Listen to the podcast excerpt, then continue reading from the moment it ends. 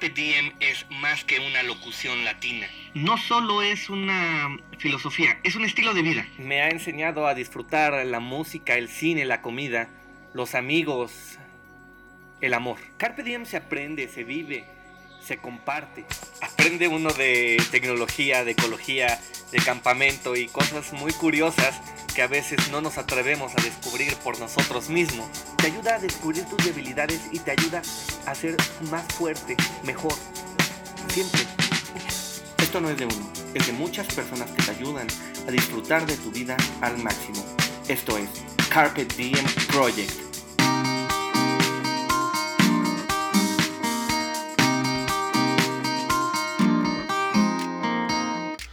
Muy buenos días, tardes o noches tengan todos ustedes. Mi nombre es Luis Parra, grabando desde la Ciudad de México, México, el episodio número 13 de Carpet Diem Project, Arquitectura, Filosofía y Hábitos de Buena Vida. El día de hoy vamos a tener a un invitado de lujo, mi gran amigo virtual, Oscar Carrizo, fundador de IOSKI y de tecnologías de creatividad de las cuales hablaremos un poco más adelante. La verdad es que debo confesar que una vez que he escuchado el audio de nuestro invitado de hoy, he reflexionado mucho acerca de lo que iba a platicar y recomendar el día de hoy. Sin embargo, creo que tendría que extender el podcast a dos horas y eso pues limitaría mucho una de las reglas que he puesto para esta nueva sección de Carpe Diem Project, que es que el audio no pase de 40 minutos. Y es que la idea de esta eh, cuarta temporada o de esta cuarta producción del podcast es que lo puedan escuchar camino al trabajo o bien eh, en una salida a pasear o durante la jornada de ejercicio que se haga eh, o durante el desayuno a veces pienso que si, se extiende más de, de 30 minutos, ya es complicado el terminarlo en ese momento, aunque pues siempre se puede poner pausa y terminar la reproducción en cualquier momento, eso es lo bueno del podcasting, y también se puede poner stop y volver a escuchar el capítulo desde el principio o repetir el capítulo que nos ha gustado demasiado. Y es que Oscar ha platicado de tantas cosas interesantes que me han hecho recordar algunos de los pilares fundamentales por los cuales comencé a crear este estilo de vida Carpe Diem, disfrutar nuestra vida al máximo, aprovecharla y no vivir la vida de otros. Para ello me he inspirado en una cantidad de personajes históricos y filosóficos que pues me han ayudado a comprender un poco más el camino que quiero seguir en mi vida. Y para ello quiero leer una frase muy ad hoc para estos tiempos de Albert Einstein, una frase que leí mientras estudiaba la licenciatura en, en Derecho y que dice así, no pretendamos que las cosas cambien si siempre hacemos lo mismo. La crisis es la mejor bendición que puede sucederle a las personas y países, porque la crisis trae progresos. La creatividad nace de la angustia como el día nace de la noche oscura. Es en la crisis que nace la inventiva, los descubrimientos y las grandes estrategias. Quien supera la crisis se supera a sí mismo, sin quedar superado. Quien atribuye a la crisis sus fracasos y penurias violenta su propio talento y respeta más a los problemas que a las soluciones. La verdadera crisis es la crisis de la incompetencia. El inconveniente de las personas y los países es la pereza para encontrar las salidas y soluciones. Sin crisis no hay desafíos. Sin desafíos, la vida es una rutina, una lenta agonía. Sin crisis, no hay méritos. Es en la crisis donde aflora lo mejor de cada uno, porque sin crisis todo viento es caricia. Hablar de crisis es promoverla y callar en la crisis es exaltar el conformismo. En vez de esto, trabajemos duro. Acabemos de una vez con la única crisis amenazadora, que es la estrategia de no querer luchar por superarla. Albert Einstein. Sin duda, Einstein siempre ha sido muy reconocido por el aspecto del estudio científico, pero era todo un filósofo en verdad. En las notas del podcast voy a dejar algunos videos, no solo de Einstein, sino también de Randy Pausch y de Steve Jobs.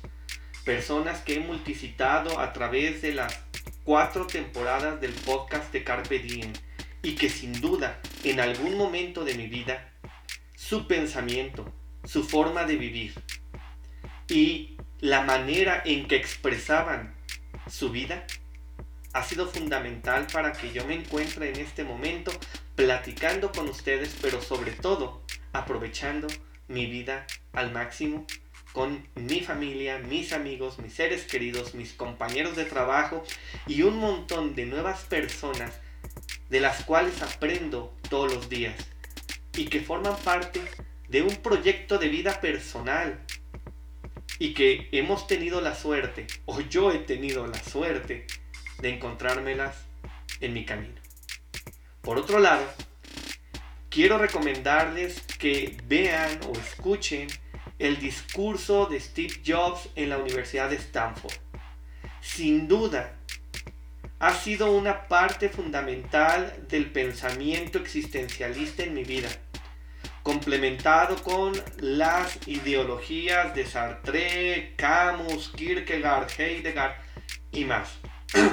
Pero Jobs, Jobs para mí era más terrenal, más cercano a las cosas que me interesaban en el momento en que yo reflexionaba acerca de mi existencia.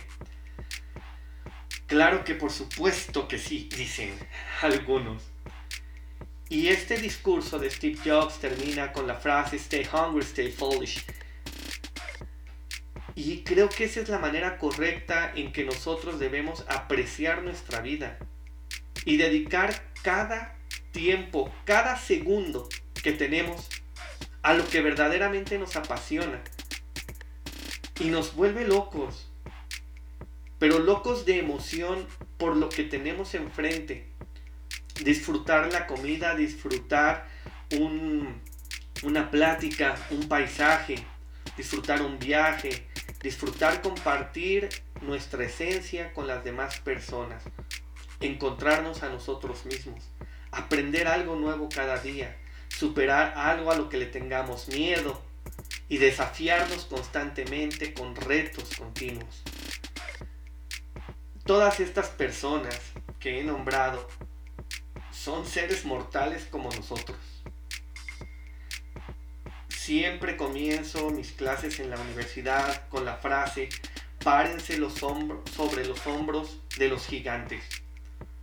Porque si ustedes admiran a alguien y creen que es una gran persona, que no se les olvide esto, son personas y al igual que todos nosotros, han sufrido conflictos emocionales, hambre, desesperación, miedos. Por eso debemos ser muy cuidadosos con quien elegimos compararnos, a quien decidimos seguir, porque de ahí van a derivar muchísimos hábitos que nosotros podamos tener en nuestra vida. Y y ya he platicado también muchísimo de este profesor de la Universidad Carnegie Mellon en Pittsburgh, eh, Randy Pausch, quien escribe un libro que se llama La Última Lección junto con uh, Jeffrey Saslow y que está inspirado en una plática que mm, Randy tituló Cómo alcanzar los sueños de tu infancia.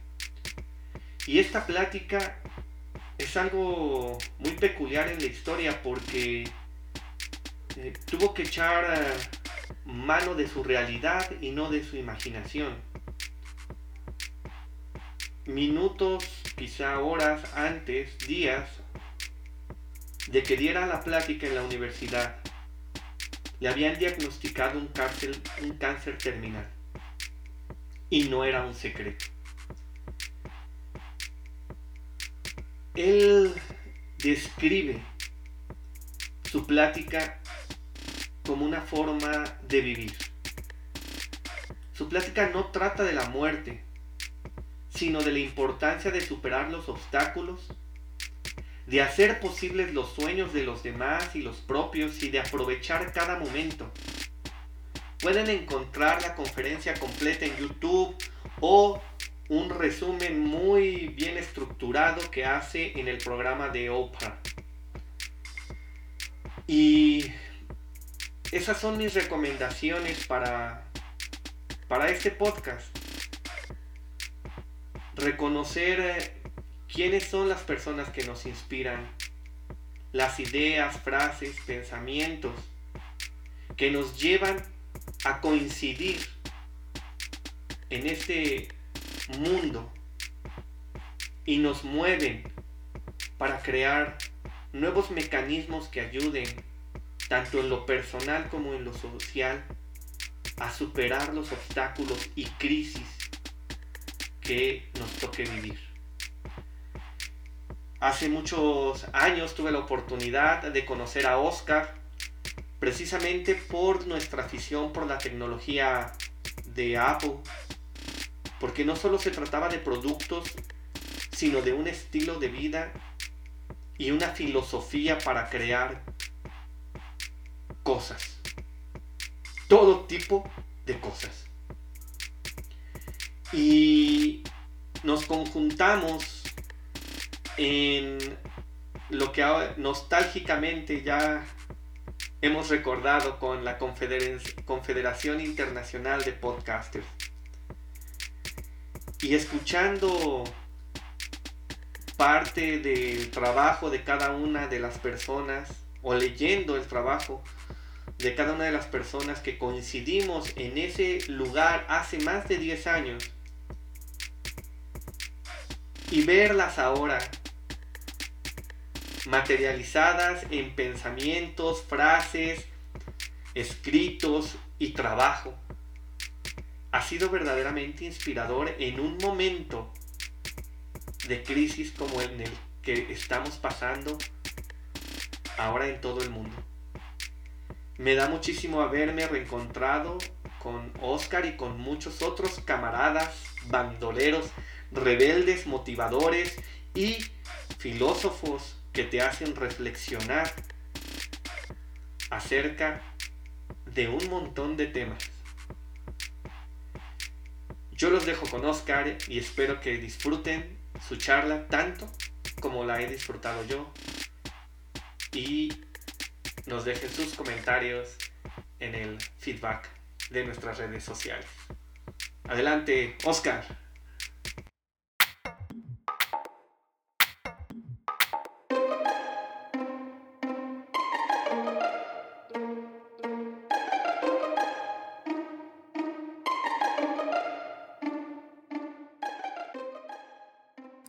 Mi nombre es Oski Daniel. Este es un audio de tecnologías de creatividad para Carpe Diem Project desde Mendricio, Suiza, el 30 de junio del 2020.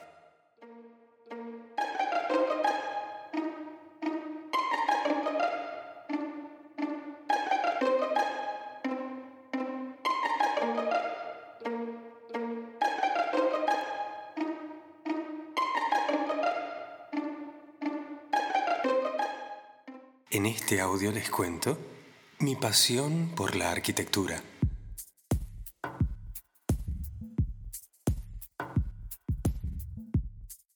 Estudiar la arquitectura me ha llevado a investigar los fenómenos del universo físico con los que el hombre aprende a convivir. Luego comprendí que era necesario saber más sobre el carácter y punto de vista del hombre mismo.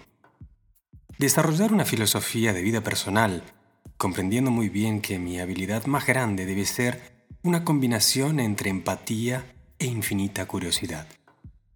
Descubrir las necesidades planteadas desde otro punto de vista para conocer y poder crear espacio.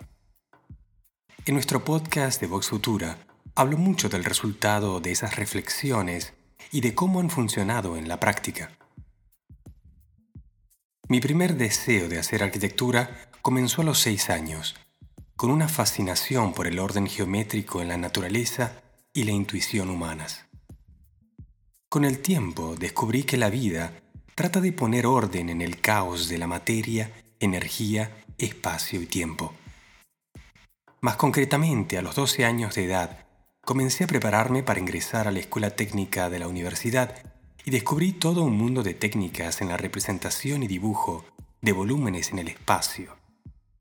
Todo parecía volverse más complicado de lo que imaginaba. Más y más me daba cuenta que el punto de vista imagina fácil pero luego, el técnico que comprende esa visión debe pacientemente traducir cada línea, cada ángulo, cada proporción en meticulosas y sistemáticas combinaciones de los planos de construcción. Nace así mi deseo de definir la arquitectura a través de mí mismo. Llegado el tiempo de la formación en la universidad, el reto de profesionalizar cada conocimiento desarrollando hábitos y rutinas, me llevó a cuestionar toda mi vida. Mi entorno en Argentina era de gran inspiración y motivación, pero era una sociedad en crisis, con baja tolerancia y protección para sus mejores intelectuales y artistas. Decidí buscar el mejor lugar donde poder aprender lo que estaba buscando, sobre todo analizando los ejemplos personales de los arquitectos que estudiaba como ejemplos, en lo profesional en lo personal y sobre todo en lo humano. Así es como a través de un proceso de candidaturas, concursos y becas partí para el sur de Suiza, Mendricio, una nueva academia de reminiscencia clásica y con un carácter suizo pero de influencia italiana. Esta nueva comunidad de alto perfil se perfilaba como la nueva Bauhaus, fundada en 1996 pasaba yo a formar parte de su cuarta generación. Los mejores arquitectos de nuestro tiempo se habían reunido, dejando un par de días por semana sus casas, trabajo, familia, y decidido estar full time en este lugar tan especial, junto a un reducido grupo de estudiantes. Mario Botta, Aurelio Galfetti, Luigi Snozzi, Livio Vacchini, Peter Zuntor, Kenneth Frampton, Albert Jacquard, Ares Mateus, Valerio Olgiati, Quintus Miller, Grafton Architects, entre otros, venían de todo el mundo para estar en Mendricio, en comunidad, 100% dedicada al estudio en teoría y práctica de la arquitectura. Los estudiantes eran uno o dos por cada cultura del planeta. Así, dos rusos, dos japoneses, dos argentinos, dos rumanos, etc. La colectividad era el resultado anatómico de la Torre de Babel globalizada del nuevo milenio que estaba llegando. Ese plan original tuvo una combinación explosiva. Entre ellos varios de sus profesores son premios Pritzker, que es el Nobel de Arquitectura. Sus estudiantes dispersos por todo el mundo con una cuota de casi el 100%, 98% de empleo, desde entonces hasta nuestros días. Esto ha llevado a esta academia a estar en el ranking más alto a nivel mundial. Mi destino me fue demostrando con cada año que pasaba que mi profesión poco tenía que ver con lo material, más bien con su conquista, y para ello debía ser humilde y tratar de comprender mejor la mente humana el espíritu humano. Así gran parte de los subsiguientes 15 años desde mi llegada a Suiza fueron sobre todo cargados de viajes por el mundo, estudiando culturas y trabajando en distintos contextos. Un extenso estudio de la psicología, la neurología, la filosofía y todas las corrientes y formas de espiritualidad que podía encontrar a mi disposición. Durante todo este recorrido plagado de aventuras, amores y desencantos, fui reconociendo en experiencia el rol del arte en la vida. De formación clásica aprendí a tocar el violín a los 16 años, que es un poco tarde para la formación clásica en la música, y el contacto con la íntima realidad de tener que siempre confrontarme con mi propia incapacidad como algo placentero en la música, tejió en mí la empatía y el hábito de escuchar. Eso ha tomado diversas formas hasta estos días, donde sigo escuchando Bach, pero tengo una banda de rock, Sinflut, Tsunami de Emociones, donde soy el cantante de cabellos largos y protagonista rebelde. La pintura es otro canal de reflexión y comunicación que comencé a practicar en estos tiempos de crisis en Argentina antes de venir a Suiza. Me acompañó todos estos años y se ha convertido en mi motor de estudio e investigación del arte vibracional. Personalmente me han impactado las obras de Mark Rothko y gran parte de la generación del Abstract Expressionism americano de la postguerra. Pero que ese movimiento había sintetizado algunos de los motivadores más genuinos nacidos en el dadaísmo al principio del 900, que se vio sofocado por las masacres bélicas. En la arquitectura vimos cómo nació el modernismo y luego el estilo internacional. Esto cambió la cara de la arquitectura para siempre. Nuestras ciudades, con la reconstrucción posguerra y los booms capitalistas, han vuelto a colocar a la polis como el centro del universo. Los problemas urbanísticos se han vuelto desde entonces algo cada vez más imposible. Parece un reflejo de la incapacidad del hombre de cultivar la confianza en los tiempos modernos y vivir en comunidad. Llegamos al postmodernismo, muy crítico en el arte y la arquitectura, y a una sociedad global con un contrato social quebrado. Cada día se notan más las diferencias. Al mismo tiempo, ya no hay creencias que traigan los cambios, ni la filosofía, ni la religión, ni la política. Lo único que ha despertado pequeñas revoluciones y cambios han sido los nuevos paradigmas tecnológicos, la mayoría de ellos derivados, lamentablemente, de descubrimientos militares en el siglo pasado.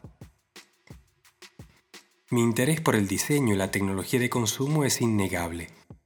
En el ámbito de la cultura Apple Macintosh, me he sentido más identificado, técnica y humanamente. He vivido los cambios desde el nuevo milenio hasta la llegada del iPhone y nuestros días.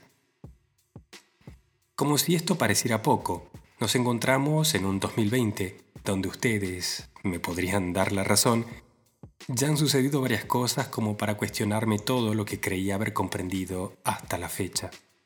Solo para hacer un breve resumen, en enero incendios masivos en Australia, en febrero invasión de langostas en África, en marzo coronavirus en China, en abril pandemia mundial, en mayo cientos de miles de muertos por el virus, en junio caída de los mercados globales y con aún más pérdidas y endeudamiento para los países y regiones más pobres del planeta. Una constante parece haber, ya sea desde las guerras mundiales del siglo pasado o sus pandemias, como la peste española que se llevó más vidas que la guerra misma. En cada crisis se produce una sistemática y natural transfusión de riquezas y valores de las manos de los que menos conocimientos financieros tienen hacia los que poseen ese conocimiento. Dejando de lado las crecientes teorías de conspiración, que es muy lógico que estén en auge, incluso puestas en circulación por los propios manipuladores y ganadores de la batalla por antemano, para luego poder con una simple mano de cartas desmentir sus raíces fácilmente. Es cada día más claro el valor inimaginable del conocimiento correcto, genuino, verdadero, teórico y práctico. Así pues, mi nuevo paradigma de estudio se volcó mucho en los últimos años a saber cómo saber, cómo distinguir los datos correctos de los falsos, tecnologías de estudio y desarrollo de nuevos métodos didácticos de procesos creativos. Lo que yo logré aprender fue por una afortunada combinación de factores. No es el único modo de hacer arte y arquitectura, pero funciona, y sobre todo funciona en tiempos de crisis. Así que he tomado el compromiso de compartirlo, ya sea académicamente, y por eso estoy de vuelta en la academia en Mendricio, con mis investigaciones, que pronto serán libros, cursos y materias. Pero sobre todo, me parecía lógico limitarlo al ámbito de la arquitectura académica de los Alpes suizos. Eso suena casi como cultura de monasterio, que nunca toca al resto del mundo, que vive en la vorágine de las ciudades, en medio de la acción y presión y de los latentes peligros e incertidumbres que los cambios de sistema conllevan. Así pues nació una plataforma de podcasting basada en la experiencia en el tema, desarrollada casi una década atrás. Cinco podcasts, cinco líneas editoriales en paralelo que analizan un tema por semana. desde cinco puntos de vista distintos. ¿Por qué cinco? No es por los días de la semana, aunque sea muy cómodo eso. Se trata de los cinco caracteres más dominantes en las redes globales actualmente. Son como las cinco avenidas principales de tráfico de búsquedas de conocimientos y comunicación en el 2020. Estos son pensadores, perseverantes, armonizantes, imaginadores, rebeldes y promotores. Estos son caracteres humanos que se han convertido de diversas maneras en los modelos para las redes sociales, la publicidad y los motores de búsquedas, así como los conocemos. Este es un dato que vale un millón de dólares, pero se los comparto aquí en Carpe Diem porque creo que su efecto solo puede ser positivo. En realidad este mundo sigue las leyes naturales y ellas la base de la abundancia. En la naturaleza, allí donde hace falta un árbol, crea un microclima para permitir el crecimiento de cientos de árboles. Un árbol, para reproducirse, produce cientos de cientos de cientos de semillas. Lo mismo sucede en todos los aspectos y niveles de la naturaleza. Y el hombre, como parte de ella en sentido estricto y amplio, no escapa a esta ley. El hecho de que hayamos crecido cultivando otra idea me llama la atención. El hecho de que suframos ansiedad e incertidumbre por nuestros ingresos, nuestros trabajos y nuestro tiempo es aún más angustiante. Algo se contó mal. La injusticia parte por la formación en un conocimiento y creencias que desnaturalizan al hombre de sus naturales capacidades. Vivir en abundancia debería ser lo normal y no tiene nada que ver con derechos o creencias filosófico-políticas. Los pensadores que nombraba anteriormente perciben el mundo a través de la lógica. Esa es su moneda. Por ellos producimos un podcast que se llama Vox Futura, Saber cómo saber. Los perseverantes ven el mundo a través de opiniones y sus valores son su moneda. Para ellos producimos Ayoski, tecnologías de creatividad, tecnología de consumo y diseño. Los armonizadores ven el mundo con emociones y la compasión es su moneda. Por ellos producimos Siempre Joven, Relatos de Buena Vida, un podcast de antiedad. Los rebeldes ven el mundo a través de reacciones y su moneda es el humor.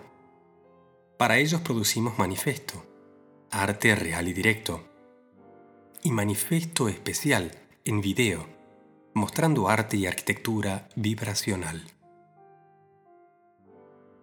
Finalmente, pero no menos importante, porque ellos son las personas más importantes en la estructura social, están los promotores, que perciben el mundo a través de las acciones y el carisma es su moneda de vida. Para ellos producimos Tecnologías Plus, un podcast exclusivo para colaboradores, miembros, sponsors y patrones de tecnologías de creatividad. Es la única producción exclusiva y que requiere contribución, porque la experiencia me ha demostrado que quien invierte en algo también le dedicará más atención y cuidado. Allí comparto los consejos más valiosos de mi experiencia y la de mis colaboradores. En todo sumado, comenzamos con la plataforma a finales de marzo, cuando la cuarentena estaba empezando en todo el mundo. Hoy ya estamos llegando a los 20.000 suscriptos a los programas desde todas partes del mundo. Los programas se están posicionando entre los primeros 100 más escuchados en casi todos los países de habla española. Esto quiere decir que esta información es buscada y que este modo de compartirlo llega. Esto nos llena de ilusión a mí y a mis colaboradores, a los que con orgullo incluyo a nuestro Luis Parra, gran amigo y constante inspiración. Mi visión para el futuro es un constante cambio de paradigmas hasta el 2023. Es un proceso que cuando ha sucedido en la historia siempre ha desatado efectos en cadena. Cambio de paradigma laboral, cambio de monedas, cambio de modo de relacionarse y de elegir amigos, cambio rotundo en el interés masivo por nutrición sana y tecnologías de antienvejecimiento. Nuevas formas locales y regionales de governance no de gobierno, sino de acuerdos entre entes y empresas. Formas de trueque. Cultura del autoabastecimiento. Nuevo valor del conocimiento y la capacidad de conectarse. Auge mundial de la ética del cuidado, como resultado de la energía femenina cada vez más en diferencia numérica vuelco positivo en las economías recién verso el final de la década. Antes de eso, periodos muy duros. Confrontación muy fuerte a nivel de visión de vida entre la cultura del miedo y la cultura del amor. Los primeros auguran el fin del mundo por la irresponsabilidad del falso positivismo. Y los segundos se jactarán de ser mejores. Eso no puede funcionar. La esperanza está en las nuevas generaciones y la capacidad de mantener la calma, lograr atravesar estos cambios sin guerra, lo que ya habrá determinado una evolución determinante por sobre nuestro pasado. Que toda esa sangre derramada, que el sudor de los que estuvieron antes de nosotros y que nuestras lágrimas no sean de dolor y tristeza, sino de alegría y esperanza se cultivan todas y en abundancia. Mi pasión por la arquitectura se resume en mi convicción de que el hombre es básicamente bueno, que está aquí principalmente para ayudar, que las personas honestas también tenemos derechos y de que nuevos y más altos niveles de conciencia y libertad son posibles.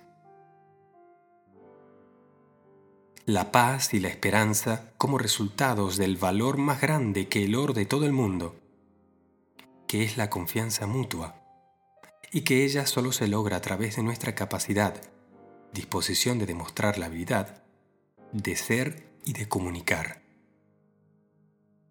Mi definición del arte es la calidad de la comunicación, y su rol es la creación de futuro en la sociedad. Técnicamente no me gusta hablar de positivismo, sino de la emoción como la tangible energía de la afinidad, la distancia hacia y hasta lo que nos gusta, la definición de nuestros objetivos y la vida como un juego. Sí, objetivos, libertades, barreras y la decisión de jugar. Estos son los componentes a los que se resume gran parte de lo que vivimos jugar con ánimo, con placer y competir contra uno mismo como en el mejor de los deportes. Volvernos atletas dedicados, ese es el nuevo paradigma, el del Homo Novis. Gracias y nos vemos en el juego de la vida.